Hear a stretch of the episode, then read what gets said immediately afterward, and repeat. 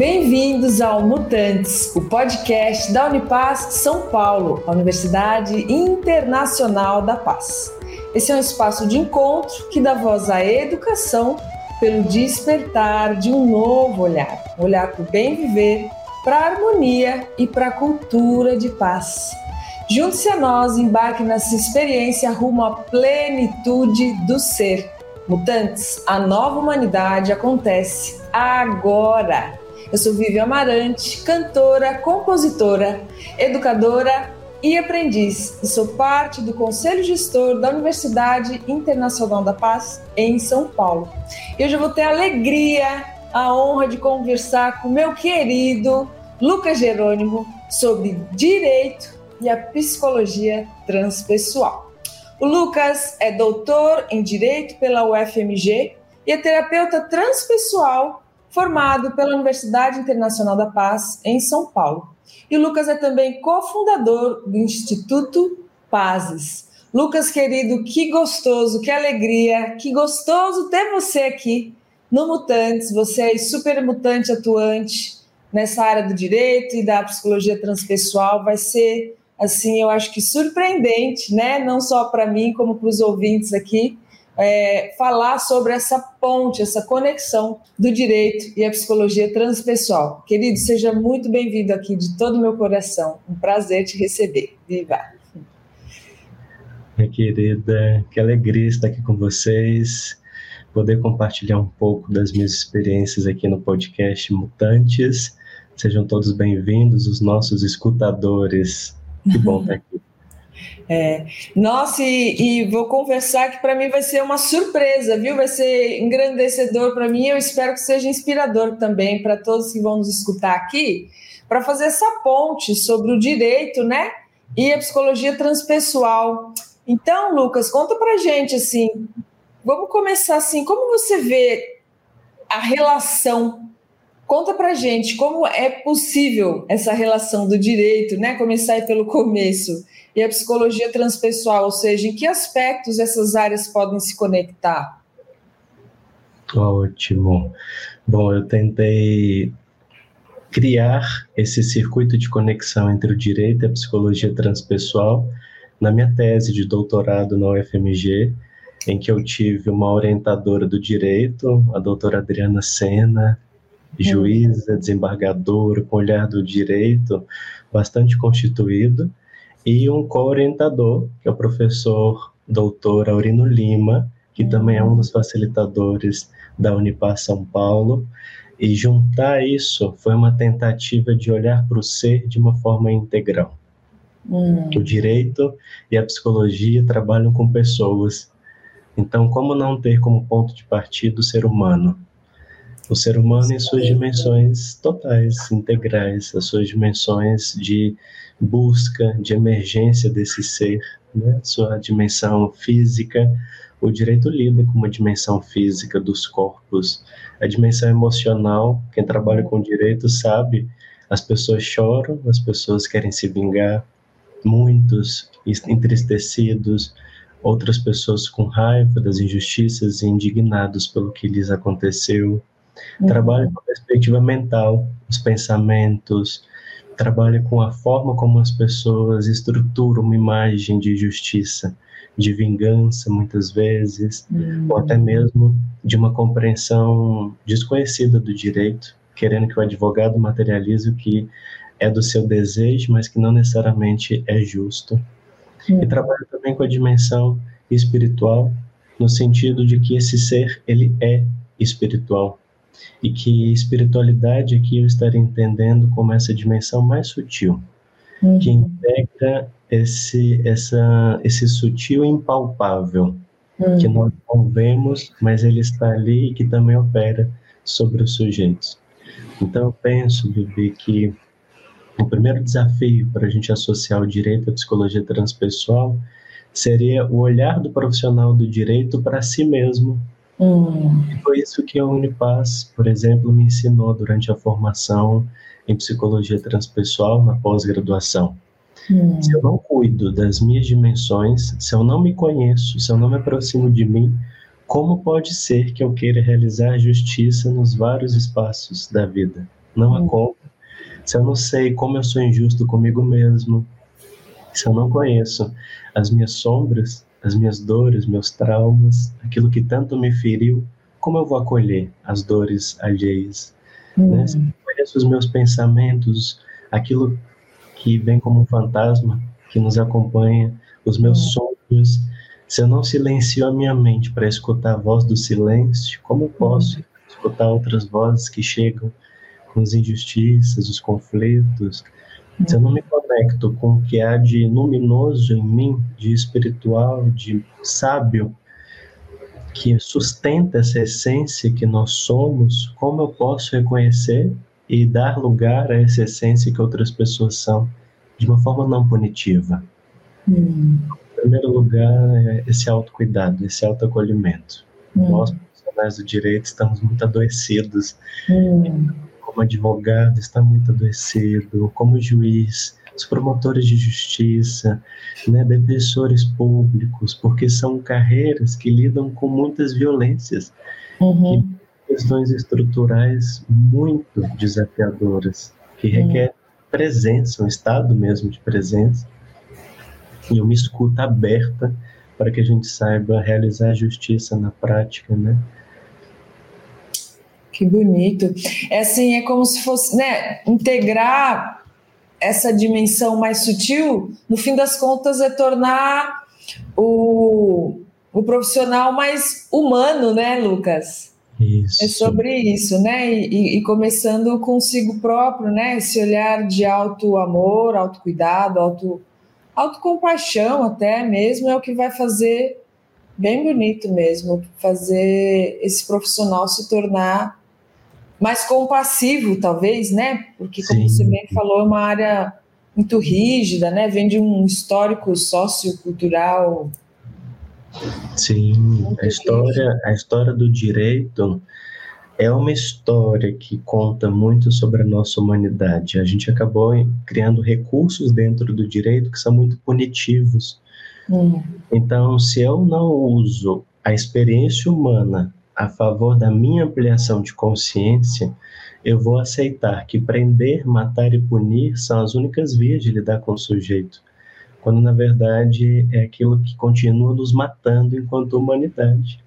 Uhum. Então, quando eu olho para alguém no sistema penitenciário, eu preciso integrar em mim as dores, os traumas e as violências que esse sujeito revelou, que é do nosso inconsciente coletivo, que faz parte de algo que diz muito sobre mim os meus ancestrais, aqueles que foram violentados, e o quanto essa violência perpassou por esse DNA e por essa experiência de sociedade.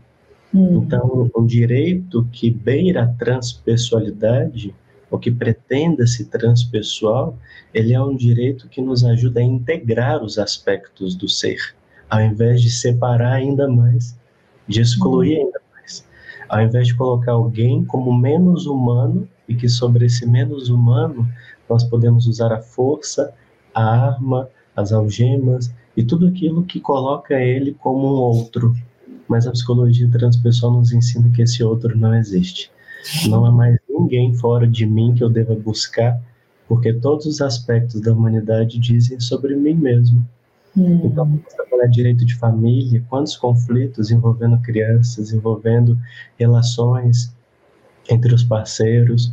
Nós vamos trabalhar direito minerário, como nós podemos ter profissionais do direito com uma ampliação de consciência sobre o que é natureza, que não seja extrativista, exploratória, mercantilizada, que não usa a terra contra a própria terra, mas que usa a terra para curar esse planeta. Como que nós podemos ter direito na cidade que cuide de uma coexistência natureza e urbanidade, que não precisa matar as árvores para construir prédios luxuosos que serão vendidos sem qualidade de ar. Hum. Como nós podemos cuidar de uma perspectiva de desenvolvimento que cuide também da experiência de ancestralidade dos povos originários, que nos hum. ensinam essa experiência do cuidar genuíno, autêntico, potente e que hum. é integrado, não é dissociado que esse sol é importante, essa terra é importante, a água é importante. E olha o conflito, na verdade, a violência que nós tivemos recentemente, a experiência da jovem de 23 anos, Ana Clara Benevides, que morre sem acesso à água num dos maiores estádios do Rio de Janeiro, para não dizer do Brasil. Então a água, a água vitaliza, a água nutre. Né? Acesso à água é um acesso a uma dimensão espiritual do ser. É um acesso a um recurso extremamente importante que, que diz sobre a nossa vida, a possibilidade da vida neste planeta. Né? Então, esse profissional do direito, ele nunca mais vai se esquivar dessas reflexões ele nunca mais vai ter uma escuta que não seja uma escuta mais ampliada. Porque até aquilo que me gera raiva, até aquilo que me indigna, até aquilo que é injusto aos meus olhos, me ensina a integrar aspectos meus que eu ainda não tinha tido oportunidade de fazer. Então, quando Roberto Crema nos diz sobre o poder do encontro, esse profissional do direito, ele tem um grande poder nas mãos, porque ele vai se encontrar com todas as injustiças que existem neste planeta. E se ele for capaz de olhar para essas injustiças e encontrar a si em cada uma delas, então ele venceu, ele deu conta de entender que veio. Nós não vamos salvar o planeta, nós vamos nos salvar desse planeta. Nós vamos nos salvar em meio a um planeta que pede mais consciência e o quanto que nós do direito temos crenças heróicas, salvacionistas, messiânicas, que nós vamos salvar tudo e todos e não vamos. Isso não é ruim.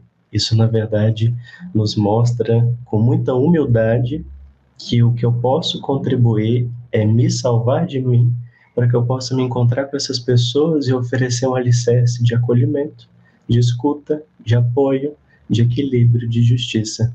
E que se for assim a nossa relação, então ela vai ser leve, ela vai ser potente, da forma como puder ser, ainda que eu não seja capaz de te salvar. Nós vamos juntos encontrar pontes para esse futuro, né? Que lindo! Você falou, acho que é uma palavra-chave, né? Meio a toda essa grandeza, tudo isso que você trouxe, eu acho que é essa ampliação de consciência mesmo, né? Do ser que atua aí no direito se ele vier atuar de um lugar mais consciente, mais autocentrado, né? Certamente a atuação vai vir de um lugar me vem, repito, repito a palavra, me vem esse ser mais humano, né? E aí também integrando esse olhar mais cuidadoso, né? Esse, inclusive, a gente pode, pode até dizer esse cuidado integral mesmo, sabendo que uhum. na frente dele ali tem um ser é, físico de uma questão mental, socioemocional e espiritual. Que, que grande, hein, Lucas, trazer Sim. essa dimensão para o direito. Caramba, estou aqui já... Eu penso que são reflexões profundas mesmo, que começariam desde as faculdades, sabe? Hum. As nossas faculdades de direito precisam ser transpessoais. Hum. Bom, eu não sei se é, é um dado, é uma curiosidade aqui para quem está escutando esse podcast. O Brasil é o país com mais faculdade de direito do mundo. Uau, sério? Se nós somarmos a quantidade de faculdades de direitos que existe no planeta, não chega ainda ao número da faculdade de direitos que tem aqui no país. Que isso, jura? Nós temos um potencial de formar profissionais que trabalham não somente com processo judicial, mas com conflito humano. E olhar da transpessoal para mim é olhar para o conflito, o conflito como um fragmento de vida, um hum. recurso de transformação. Hum. Então, um estudante que chega no primeiro período e aprende a lidar com conflito, que envolve emoções, que envolve as relações e que envolve a comunicação, então nós vamos ter profissionais espalhados aí pelo país capazes de oferecer mais qualidade de justiça e que pode transformar ainda mais as relações humanas do que um profissional que fique só preso à dimensão do processo como se tudo fosse processo judicial, como se o processo por si só ele realizasse justiça.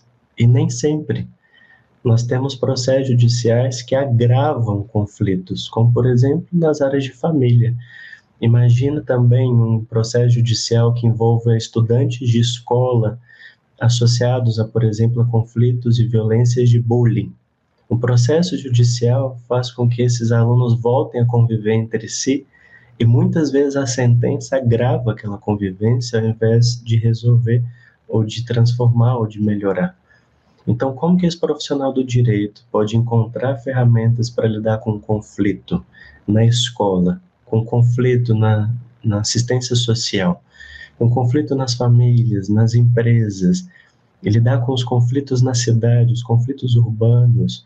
Então, é um olhar de consciência para esse conflito como um instrumento de transformação, não como algo que eu preciso excluir, banir, punir ou simplesmente extirpar como se fosse a solução conflito ele faz parte, né? Ele faz parte da, das nossas mudanças. Nós somos mutantes, como o próprio uhum. nos convida a lembrar. E só somos capazes de passar por mutação se formos capazes de olhar para os nossos próprios conflitos. Uhum. Então, imagina se nós tivéssemos profissionais capazes de fazer isso com tamanha beleza né? e profundidade, uhum. como eu penso que se requer. Uau! Uau!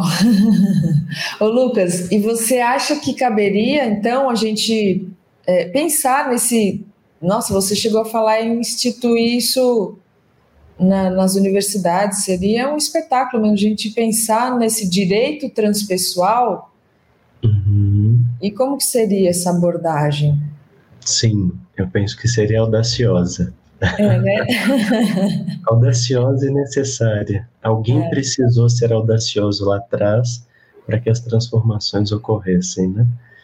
Eu penso que um direito transpessoal seria um direito, primeiro, muito preocupado com uma dimensão holística, porque o direito ele se separou em várias caixinhas. Então, nós temos o direito penal, direito civil, direito tributário, direito administrativo, os direitos vários, como se fossem filhotinhos. E talvez fosse a hora de nós olharmos para esse direito como um sistema integrado. E esse, esse paradigma holístico que a psicologia transpessoal traz, nos ajuda a entender que quando nós, por exemplo, fazemos uma construção de um novo prédio, ele precisa necessariamente comportar seres de todas as estruturas, estaturas, de todos os corpos, nós precisamos pensar na acessibilidade das crianças, adolescentes, de pessoas idosas, de pessoas com deficiência, porque é integrado. Quantas salas de cinema passaram anos e anos sem uma pessoa obesa poder sentar nas poltronas, porque não tinham, não foi pensado para elas. Como que nós vamos pensar transportes públicos? Como que nós vamos pensar acesso à educação? Como nós vamos pensar um direito tributário? pensando nesse sistema que é holístico mesmo, de cuidado integral de todos os seres, e não só aqueles que nós escolhemos como os principais. E eu penso que outro ponto do direito transpessoal seria de como nós cuidarmos dos espaços de justiça nessas quatro dimensões. É espaço de justiça que cuida de, da dimensão física, tem espaço de justiça que são assim sombrios, a dimensão física é importante para nós ajudarmos esse ser a se reintegrar. Cuidar da dimensão emocional, da dimensão mental e espiritual nos espaços de justiça. E eu digo espaços de justiça juntando também sistema penitenciário, as promotorias, as defensorias, todos os lugares onde esses casos aconteçam. Profissionais que trabalhem com direito transpessoal vão precisar aprender a abrir-se à escuta do ser, porque a nossa hum. escuta é julgadora. Quantas mulheres vítimas de violência doméstica chegam nas delegacias para fazer uma denúncia e saem de lá se sentindo culpadas por terem sofrido uma violência?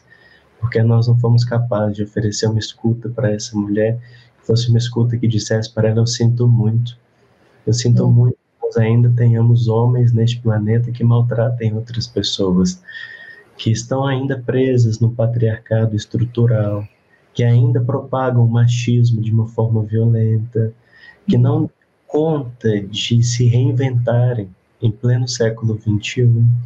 Então, uma abordagem de um direito transpessoal vai precisar mexer com as estruturas de poder, E é difícil porque o direito ele foi muito sustentado com estrutura de poder.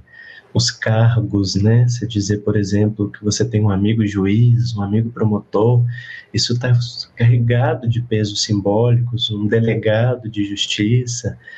Então, como que nós mexemos nessas estruturas de poder para que esses profissionais que carregam um poder simbólico usem isso para transformação social? Isso vai precisar ser ensinado porque muitos sonharam em chegar ao cargo de juiz, mas não sabem necessariamente atuar como juiz. Então nós vamos ter que trabalhar muitos aspectos emocionais, as escutas, né?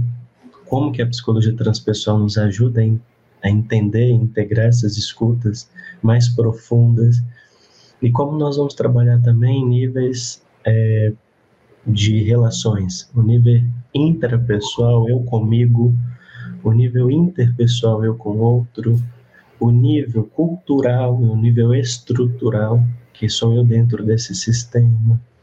Então, acho que tem assim, uma vasta possibilidade de juntar um direito à psicologia transpessoal. E as palavras-chave para mim são essas: cuidado, ampliação de consciência desse profissional que vai trabalhar com a dor humana, hum. E integração ou esse paradigma holístico de que nada se separa de nada, está tudo conectado, tudo. Cuidar para que essa conexão aconteça de uma forma consistente e equilibrada e não violenta vai ser um desafio para nós nesse milênio. Hum. Nossa, me traz até um suspiro assim. é, você falou aí dos espaços, né? E eu sou formada, eu sou arquiteta de formação, né? E, e também por ser também terapeuta transpessoal, eu, eu até tenho um projeto de doutorado de, de fazer um paralelo entre os espaços internos e externos, assim, né? E o que, ah, que eu quero dizer com isso é que de fato são espaços eles por natureza já são muito frios e opressores, né? Então, isso. com certeza isso já influencia nessa relação dessa dessa troca humana, se você está num espaço que é frio, que é opressor, que não te acolhe, de, pelo contrário, né?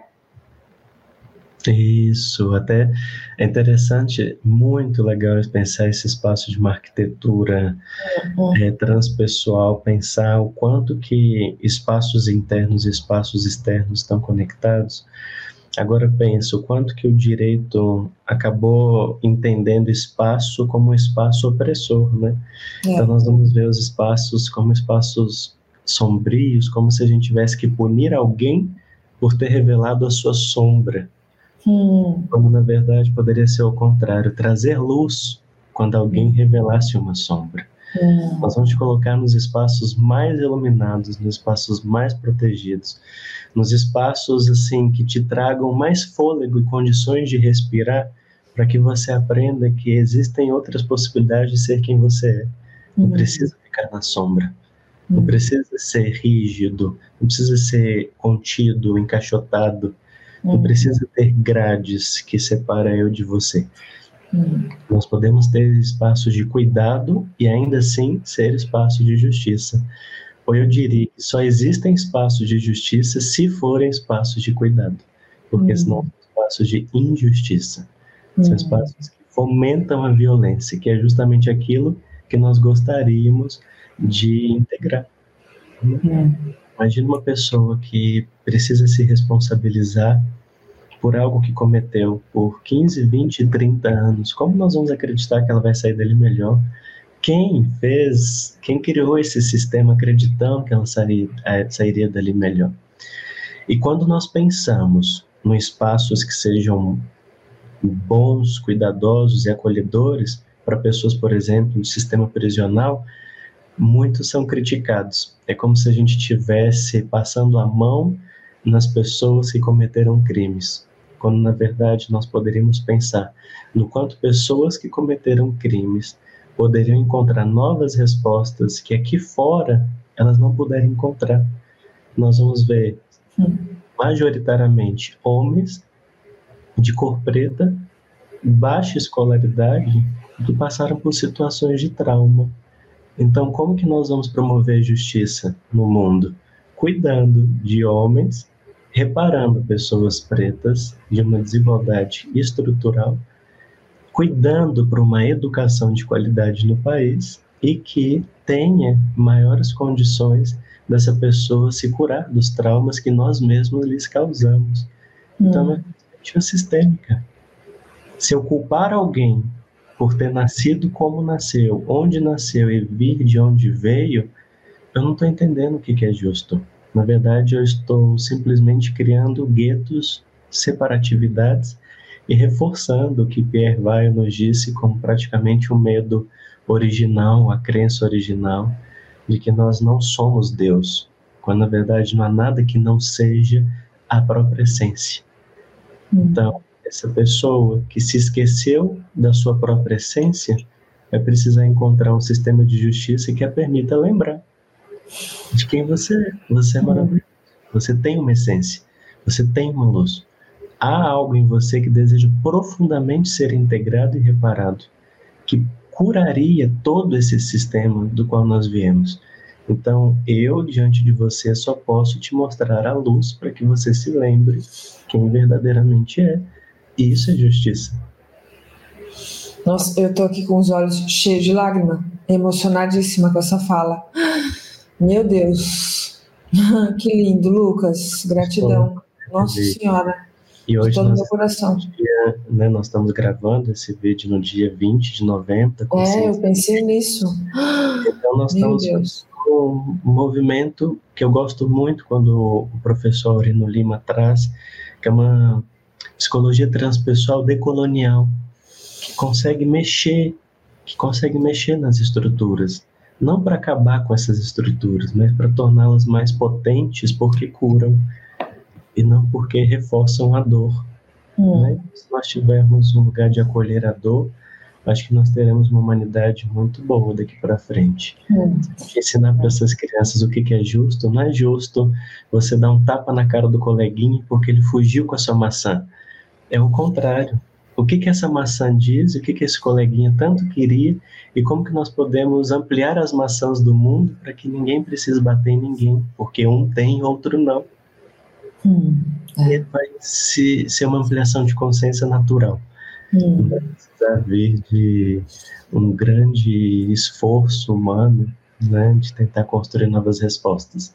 Hum. Mas ela vendo viver, veja essas pessoas novas deste século em que estamos um pouco mais disponíveis. É, filosofia Lulu Santos, eu vejo a vida melhor no futuro. Isso, eu vejo. É. Acho que a gente está aqui é porque a gente acredita nisso, né, Lucas? Acredita. E também te ouvindo falar me, me fez, me remeteu às aquelas as tribos, né? As tribos africanas que que quando alguém comete um erro, essa pessoa é levada ao centro e todo mundo ao redor é, traz lembranças dessa essência, né? Das habilidades, traz é, para relembrar, né? Essa relembrança de quem esse ser é em essência e que é, é muito mais é, mais do que curativo, eu diria assim, digamos, produtivo, né? Relembrar a luz do que inserir essa pessoa num contexto em que só fique reforçando a sombra, né? Poxa, que olhar, que bonito. Sim. Você sabe, foi tão bem lembrado isso das práticas que nós trazemos na área do direito com o nome de justiça restaurativa.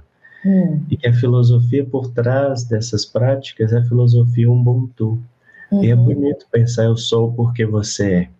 Hum. E quando eu trabalho, por exemplo, conflitos em escolas, quando algumas professoras me perguntam, Lucas, é, tal aluno está com muita raiva, ele tem muitos conflitos familiares, ele tem trazido muitos problemas aqui dentro para a escola. O que, que a gente fala com ele? O que, que a gente faz com ele? E normalmente eu digo, a primeira coisa que você vai dizer para ele é eu sinto muito. Hum. Eu sinto muito por você ter passado por uma família que não soube te acolher, porque tinha muitas traumas e violências. Hum. Eu sinto muito por a gente não for capaz de oferecer para você uma escuta, um cuidado, um carinho que você tanto merece. Eu sinto muito por tão pequeno, porque são crianças de 5, 6 anos, você já está expressando uma raiva que não é sua, que está dentro de um sistema que não soube lidar com essa raiva e passou isso para você como alguém mais amoroso, que poderia lidar com ela talvez de forma mais sábia. Hum. E depois disso a gente pensa juntos o que fazer. Mas esse espaço da escola vai precisar ser minimamente ser mais seguro do que essa casa é. Esses professores minimamente vão precisar oferecer mais escuta e acolhimento do que essa casa pode. E nós vamos precisar pensar em escolas como instituições que acolham as sombras da sociedade ao invés de projetá-las constantemente a essas crianças e esses adolescentes como se eles fossem problemáticos. Hum. Na verdade, eles são pequenos curadores tentando nos mostrar os desvios e as disfunções desse sistema. Então a gente agradece essas crianças por revelarem tão pequenininhos dores que são nossas, né? E isso vai nos aliviando um pouco, para hum. tirar essa ideia de que existe alguém nesse mundo com problema. Existem pessoas nesse mundo que revelam de uma forma muito amorosa os problemas, para que a gente tenha ainda mais amor para oferecer um espaço seguro de cura, onde esse problema pode existir. Você já pode existir. Hum. Esse problema pode existir. Essa questão pode existir. Essa raiva pode existir. Esse medo pode existir. Tudo em você já pode existir. Não há nada que precisa ficar escondido. Agora nós já criamos um espaço. Não há mais segredos entre nós. As minhas sombras e as suas podem se encontrar aqui e nós vamos jogar raios de luz nelas para que isso seja um equilíbrio que a gente tanto buscava. Então, haja humildade, haja coragem e audácia para fazer isso, né? É. Ó, eu voto em você, Lucas, viu? Eu voto em você para Vamos pensar juntos, Vivi. é, com certeza, porque até porque seria um, é, um movimento transdisciplinar, né? Com certeza. Totalmente transdisciplinar. Olha quantas áreas poderiam contribuir. Olha se a gente pensasse, por exemplo, uma arquitetura escolar. Holística, uma arquitetura escolar transpessoal, uma arquitetura nas escolas que cuidem das dimensões. A dimensão do brincar, porque parece que a escola se esqueceu do brincar, né? A dimensão da alimentação, do lazer, do abraço, das emoções. Uhum. Então, arquiteturas que lidem com essas dimensões do ser produziriam muito mais efeitos internos né, com esses espaços. Eu acho que sua tese já ganha forma, viu, Vivi? já tem muito conteúdo aí para um é. dia eu te entrevistar sobre isso. que assim é. seja, né? Que assim seja. Uau! Hum. Ô Lucas, e deixa eu fazer uma pergunta aqui que não cala aqui no meu coração. Já que a gente traz essa visão né, transpessoal e que ela integra essa dimensão espiritual, né, do, do ser, assim, e é válido dizer aqui para o ouvinte que é, não tem nada a ver com religiosidade, sim com essa dimensão é, nata, né, de todo ser humano. Como que a ética legal se relaciona, pode se relacionar, ou, né, te pergunto dentro da sua experiência, com as questões espirituais, assim, ou transpessoais mesmo, a gente pode chamar uhum. assim, ou seja, existe já espaço, você sente que existe espaço para a espiritualidade na prática jurídica? Como é que isso pode ser, se equilibrar, né, de uma maneira ética e, e real? Sim, acho essa pergunta maravilhosa. Até porque a gente precisaria reinventar até o conceito de ética, né? Talvez uma ética transpessoal, uma ética holística, porque eu, eu vou pensar na ética quando nós estamos dentro do campo da transpessoalidade como um movimento de trazer a unidade ao que está separado. Uhum. Então, uma ética legal seria como construir dentro do direito perspectivas que vão unir o que estava separado. O antiético, ele nos ajuda a entender aquilo que para nós ainda não está aceito na sociedade, o que para nós ainda é julgado. A gente ainda nega, a gente ainda reprime, nós ainda não integramos isso. Uhum. Nós simplesmente nos colocamos no lugar do julgamento. Aquilo que é anti o que a gente decidiu por normose, até por uma estrutura que padronizou a realidade entre certo e errado, aquilo que é bom, aquilo que pode, aquilo que cabe. E todo o resto é antiético, então está fora, não cabe, foi excluído. Então isso para mim por si só já nega a ideia da transpessoalidade. Uhum. Então pensar na ética transpessoal seria em como usar esse antiético para tentar entender o seguinte: o que, que nos ajudaria a trazer essa pessoa para um campo de pertencimento? Hum. Porque quando a gente simplesmente diz que ela foi antiética, a gente não ajuda ela necessariamente a trazer outros aspectos que possam ser, se equilibrar. A gente hum. só exclui. Então, uma ética legal teria que ser minimamente pensada por legislações, hum. resoluções, normas, por toda uma estrutura normativa que reintegre o antiético ao campo ético, mas é um campo da convivência, é um campo do pertencimento, é um campo da cooperação, e o direito ele tende a ser muito competitivo, a lógica de quem ganhou o processo, de quem perdeu o processo. Hum. Ele fomenta, inclusive, movimentos que não são éticos, como, por exemplo, imagina um advogado que vai insistir muito para um cliente entrar com processo judicial, sendo que ele poderia resolver aquilo ali de uma forma mais cuidadosa e melhor pela mediação de conflitos. É. Isso não é antiético?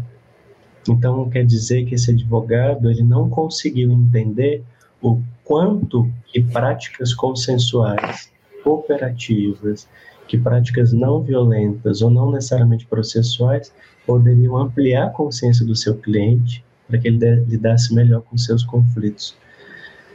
Então, o que, é antiético? Eu acho que a, gente precisaria mexer muito na ética e na antiética hoje do direito, porque a transpessoalidade está muito mais atrelada a uma ética consciencial do que a uma ética necessariamente legal. E que, inclusive, uma pessoa antiética, ela pode ter tão mais consciência da vida que ela, inclusive, nem topa esse pacto social.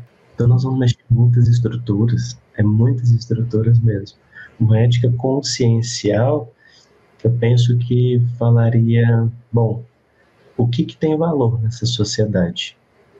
O que, que tem valor? É o ser humano que tem valor nessa sociedade. A uhum. natureza tem valor nessa sociedade. É, esse planeta tem valor na nossa sociedade. Então, tudo que não for cuidar do ser humano, que não for cuidar da natureza, que não for cuidar do planeta, está escapando a uma ética da consciência humana. E nós vamos precisar rever isso. E aí o direito poderia contribuir muito. Imagina só. O direito que cuide do planeta, que cuide do ser humano e que cuide das relações, né? Incrível. Aí sim nós temos uma consciência ética, né? Que quando nós pensarmos uma política pública, uhum. eu, eu estou em Belo Horizonte nesse momento. Uhum. Estádio do Mineirão foi um dos estádios que sediou a Copa do Mundo e que recebeu uma fortuna para revitalização e para reforma. Ao mesmo tempo que o estádio do Mineirão recebeu uma fortuna para ser reformado, várias pessoas ao redor do estádio ou das vias que dão acesso ao estádio foram uhum. desapropriadas e ganharam de dinheiro mínimo, 5 mil, 10 mil reais de indenização enquanto um estádio fatura milhões com um jogo, cobrando ingressos caríssimos. Então, isso não seria antiético? Você tirar uma família inteira pagando 5 mil reais e você dando ao estádio milhões de reais que poderiam ser repassados para essas famílias, então nós vamos precisar pensar nessa consciência muito mais ampliada. E haja é, também abertura e disponibilidade para a gente pensar nisso. E não é, eu não acredito que seja necessariamente acabar com o sistema de lucros, tá? Não acho que os milhões daqui precisam desaparecer. Eles podem simplesmente existir também em outros espaços, que não sejam só os espaços que nós escolhemos como privilegiados, né? Nós podemos ter trilhões e trilhões de reais e de dólares no mundo inteiro circulando, mas que privilegiam o ser humano, as relações e o planeta. Tá tudo bem, seria incrível, seria uhum. muito justo, muito ético e consciente. Mas eu acho que essa sua pergunta daria uma outra tese. Quem nos escuta já fica aí também como oportunidade de pensar é. É, daqui para frente. Olha quantos, quantos temas né, cabem nisso tudo que estamos conversando. É, e vale dizer né, que assim é, a gente tra traz um olhar assim. Você começou a nossa conversa aqui falando da importância do profissional do direito se trabalhar, né? Esse autoconhecimento, esse autocuidado, autoamor como um indivíduo e esses indivíduos trabalhados, digamos assim, né? procurando essa cura, porque é sobre cura também, né? Que a gente traz, fala que assim é, é um profissional que estaria mais preparado para uma questão que envolve a inteligência coletiva no fim das contas, né, Lucas? Porque só vai ser possível realmente essa evolução, né? Como micro e macro, como espécie e como micro sociedades, assim, para que isso possa ir expandindo de uma forma efetiva, é, com o despertar do coletivo, né? A gente falou aqui dessa transdisciplinaridade e com certeza é, é um caminho de trabalhar indivíduos para que possamos caminhar para o despertar desse coletivo, porque de fato é mexer em muitas estruturas muito profundas, né, arraigadas há muito tempo, assim, falando pontualmente agora do direito, Sim. né, na, no, no, Brasil e no mundo, vai, e Sim. com certeza segue sendo fundamental esse trabalho do indivíduo que possa refletir na sociedade, que possa refletir na, no despertar da coletividade, né? Eu queria contar um exemplo de é. como um processo de autoconhecimento que eu tive dentro da transpessoal me ajudou a qualificar meu trabalho no direito. Hum. Excelente, era uma das questões que eu tinha para te fazer. Só. Você já pegou no campo, olha que coisa já boa. Já peguei no campo, porque me veio assim que você disse, olha a importância desse autoconhecimento. Uhum. É, eu vim de uma crença que me fazia acreditar que se eu fosse honesto nas minhas relações e dizer realmente as minhas necessidades, o que é importante para mim, estabelecer os limites dentro das relações, eu não seria amado, uhum. eu não seria aceito, eu não teria um espaço. Então eu sempre me vi, Lucas, no meu processo de infância, adolescência e juventude, como uma pessoa que diz muito mais coisas para agradar e ser aceito do que correr o risco de ser honesto e não ter espaço nessa relação. Oh. Quando eu consigo trabalhar essa crença de que a honestidade é a única forma que nós temos de constituir as nossas relações, uhum. porque assim eu sei com quem eu me relaciono, eu me relaciono com o sujeito, e não com a máscara que esse sujeito criou, uhum. então eu consigo transpor isso para dentro do direito. E agora eu converso com as pessoas dizendo: quanto mais honesto você for, mais nós vamos criar estruturas de justiça. É totalmente o oposto do que eu dizer: não, isso a gente pode mentir, não, isso aqui a gente pode fingir que não aconteceu, não, isso aqui a gente omite, não, isso aqui isso não é justo. Isso mantém espaços ocultos dentro do direito, mantém segredos, mantém decisões desequilibradas, porque nós vamos cegar o juiz para que ele decida não com base na justiça, mas com base na cegueira. Então nós vamos mexer em todo um sistema, porque quando eu trabalho a minha crença de que a honestidade é a única forma de fortalecer e de construir relações humanas justas, então eu mexo com todo o sistema do direito. Hum. E aí também colocar as nossas cartas à mesa e nós vamos ser muito honestos, sinceros e justos com as nossas decisões, porque qualquer coisa diferente disso é corrupção. Uhum. É quando eu omito, tiro uso dessa informação como exercício de poder. E se eu tiver as duas mãos abertas? Eu sou assim. Eu sou isso aqui. É isso aqui que eu tenho para trazer. É isso que eu tenho para negociar. Foi isso que eu senti. Foi aqui que me doeu. Esse é o meu trauma. Isso aqui que me machucou. Isso que é importante para mim. E você for capaz também de estender as mãos e a gente ser honesto, legítimo um com o outro, então nós vamos construir um sistema de justiça em equilíbrio e com muita potência. E isso, veja, eu fui trabalhando questões, inclusive ancestrais.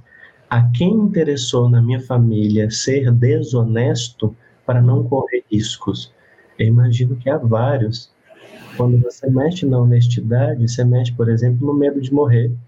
Você vai mexer, por exemplo, em figuras históricas. Por exemplo, em Minas Gerais, nós temos a figura de Tiradentes, que uhum. foi por sua tentativa de uma inconfidência mineira de se rebelar contra o poder monárquico de Portugal.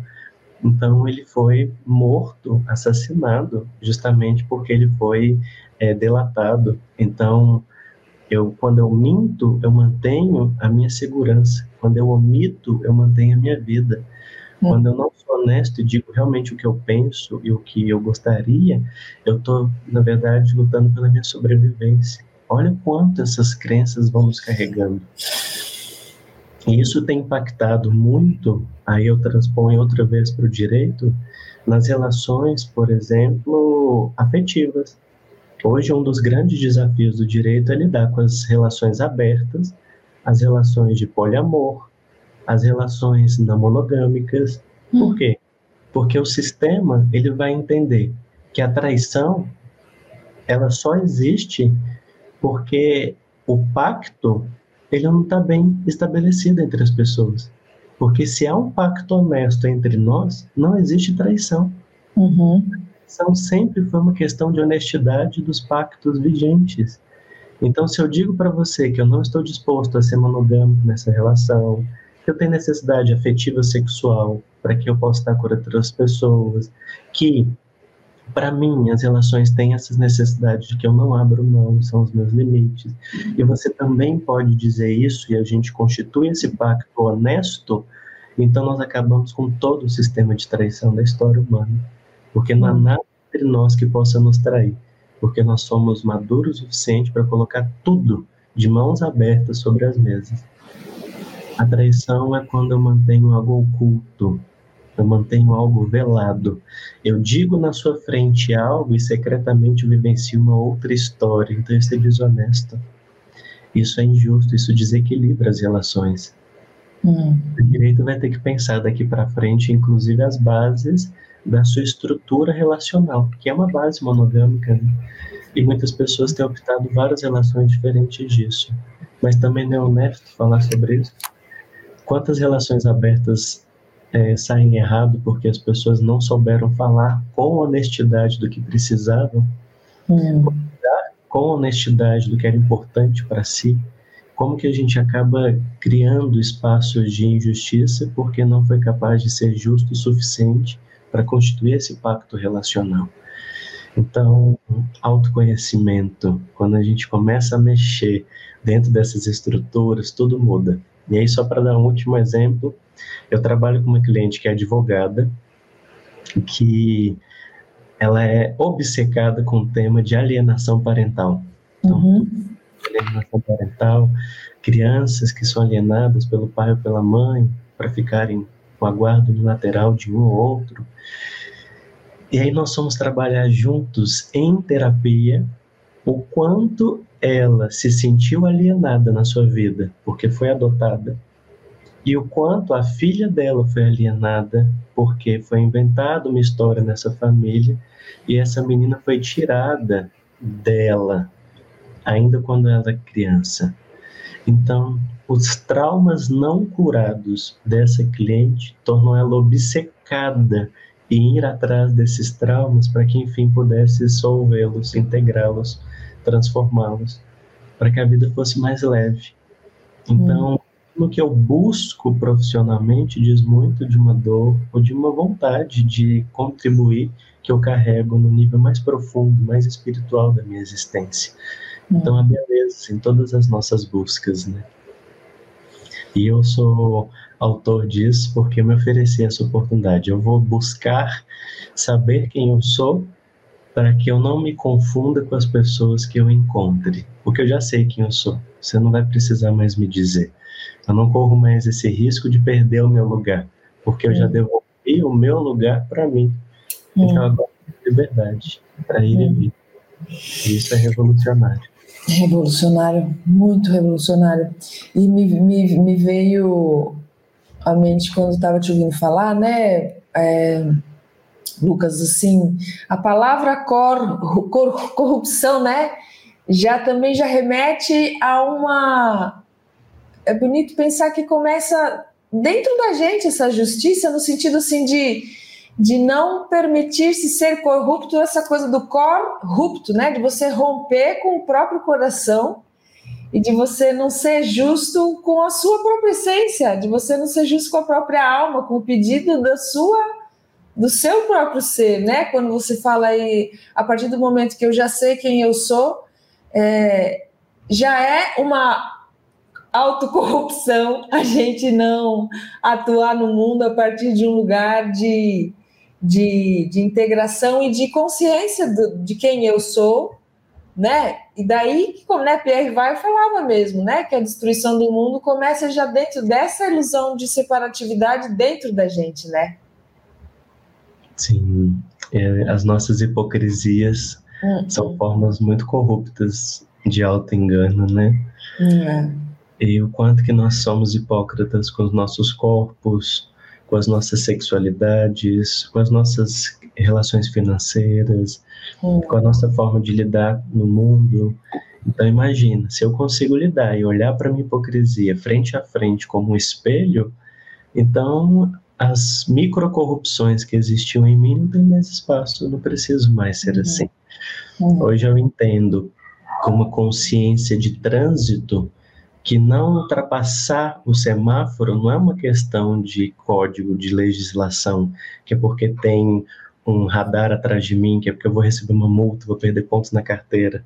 É porque é uma questão de segurança, é porque é uma questão de cidadania, é uma questão de organização, organização e de equilíbrio né? desse sistema. Uhum. Então eu não perco nada, pelo contrário, eu me mantenho livre para seguir em frente, uhum. sem precisar ser pego pego pela minha própria hipocrisia, uhum. querendo me beneficiar porque não estava sendo visto. Uhum. Mas eu vi, eu vi, eu estava lá quando tudo aconteceu. Então eu não posso mais mentir para mim. Uhum. Não é. E meu querido, aqui a gente quase já. Nossa, o tempo voou aqui, né? Delícia de conversa. Mas acho que é importante a gente trazer ainda antes de terminar, assim, porque muita gente acha que a gente fazer uma formação né, da psicologia transpessoal ou trabalhar com a psicologia transpessoal é só virar terapeuta, né?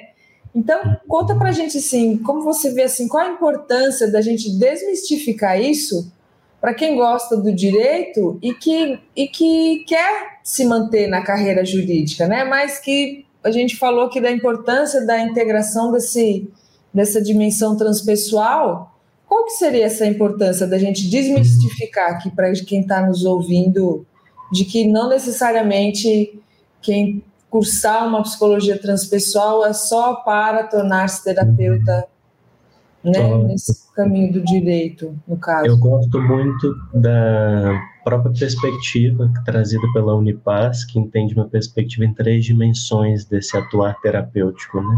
Hum. Então, primeiro, o terapeuta como profissional do cuidado, aquele que cuida, aquele hum. que acolhe, aquele que presencia a existência humana e é capaz de acolher essa presença com presença também. E essa tridimensionalidade viria com uma atuação na clínica.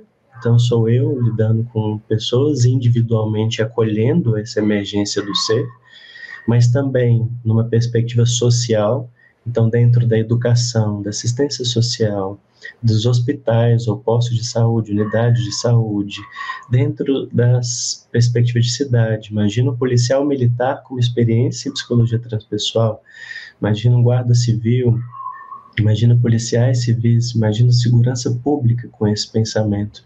Hum. Né? Então, lugar social, acolher os conflitos e as violências sociais e a perspectiva ambiental ou de natureza, uma, e, uma ecologia, uma ecopsicologia profunda para esse terapeuta, esse profissional do cuidado, acolher os aspectos macro mesmo, uhum. que dão conta de que suportam essa existência.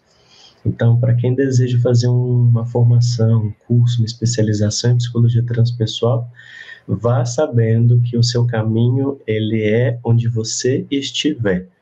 Ele não uhum. se modifica. Quem se modifica é você. E quando uhum. você se modificar, você vai perceber que você pode atuar dentro de uma gastronomia. Você pode trabalhar uhum. como masterchef, mas o seu olhar nunca mais vai ser para comida como somente uma comida. Vai ser olhar para uma energia que nutre. Vai ser olhar para um prato que abençoa, que cura. Uhum. Vai ser olhar para uma perspectiva de um ser humano que, quando ingere esse alimento, ele está se reencontrando consigo mesmo, aspectos esquecidos desse self que ele tanto busca encontrar. Então, esse olhar é um olhar transpessoal que vai nos mudar. E nós desejamos, inclusive, que quem faça psicologia transpessoal não se fique restrito a uma clínica. Pelo contrário, hum. vamos trabalhar em todas as áreas. Precisamos de sociólogos transpessoais, antropólogos, transpessoais médicos, transpessoais profissionais do cuidado que estejam em todas as áreas, porque lá você vai ampliar o seu olhar, abrir os portais da escuta e entender que esse campo de cuidado, ele é o único campo capaz de permitir que essa alma tenha lugar, para que esse ser seja capaz de se curar. Hum. Nós procurar alguém. Nós criamos um espaço para que essa cura aconteça nesse encontro. Hum. Né?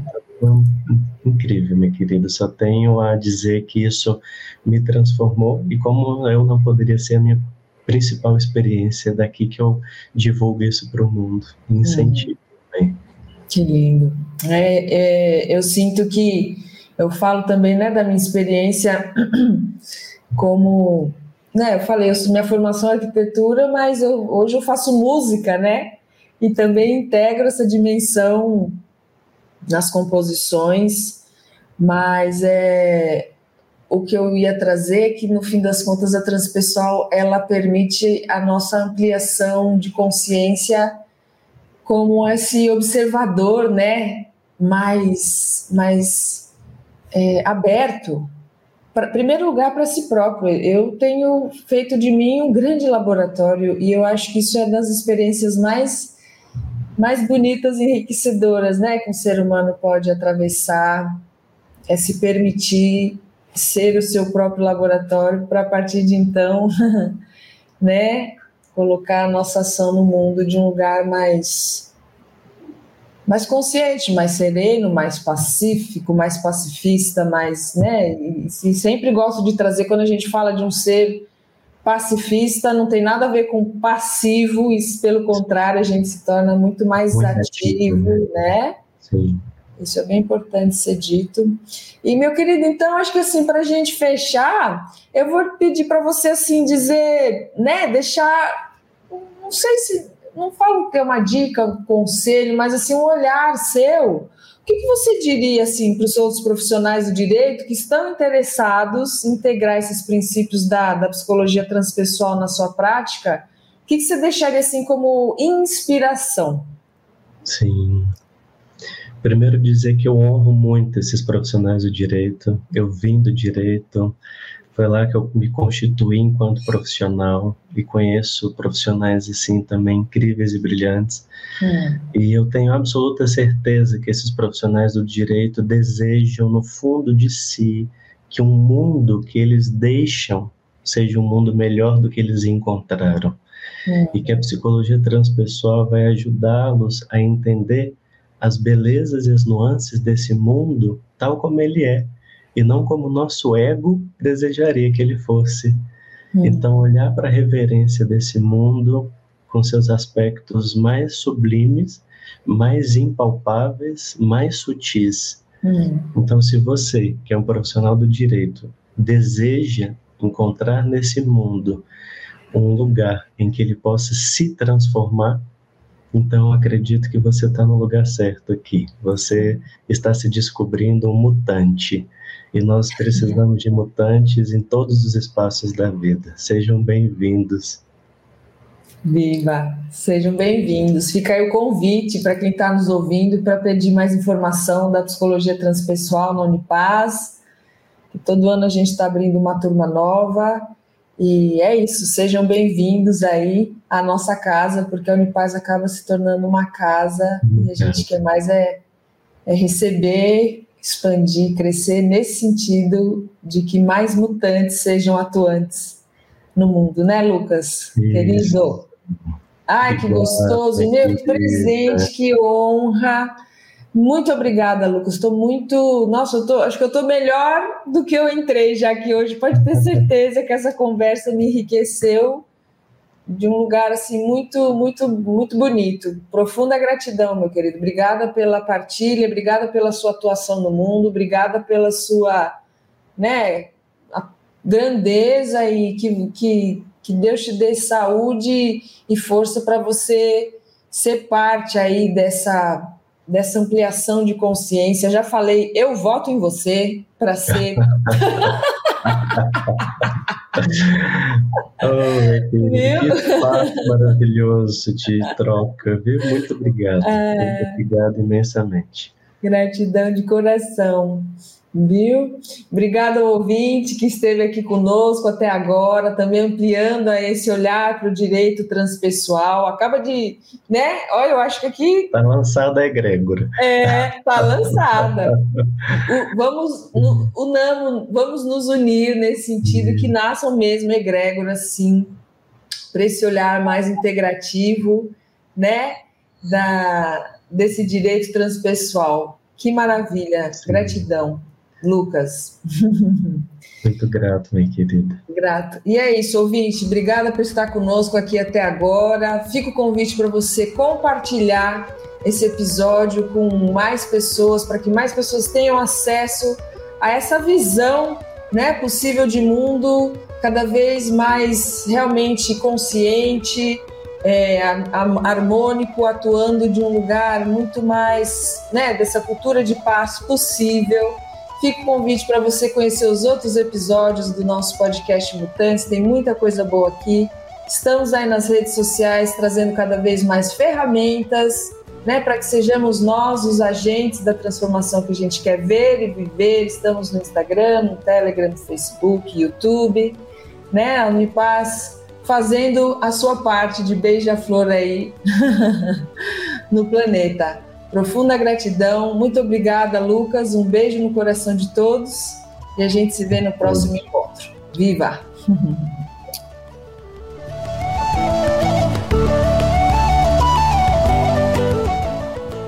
O podcast Mutantes é uma realização Unipaz São Paulo. Produção Dharma Rocks e Vivian Amarante. Apresentação e roteiro Vivian Amarante. Edição Rogério Diniz. Trilha sonora Bruno Maia.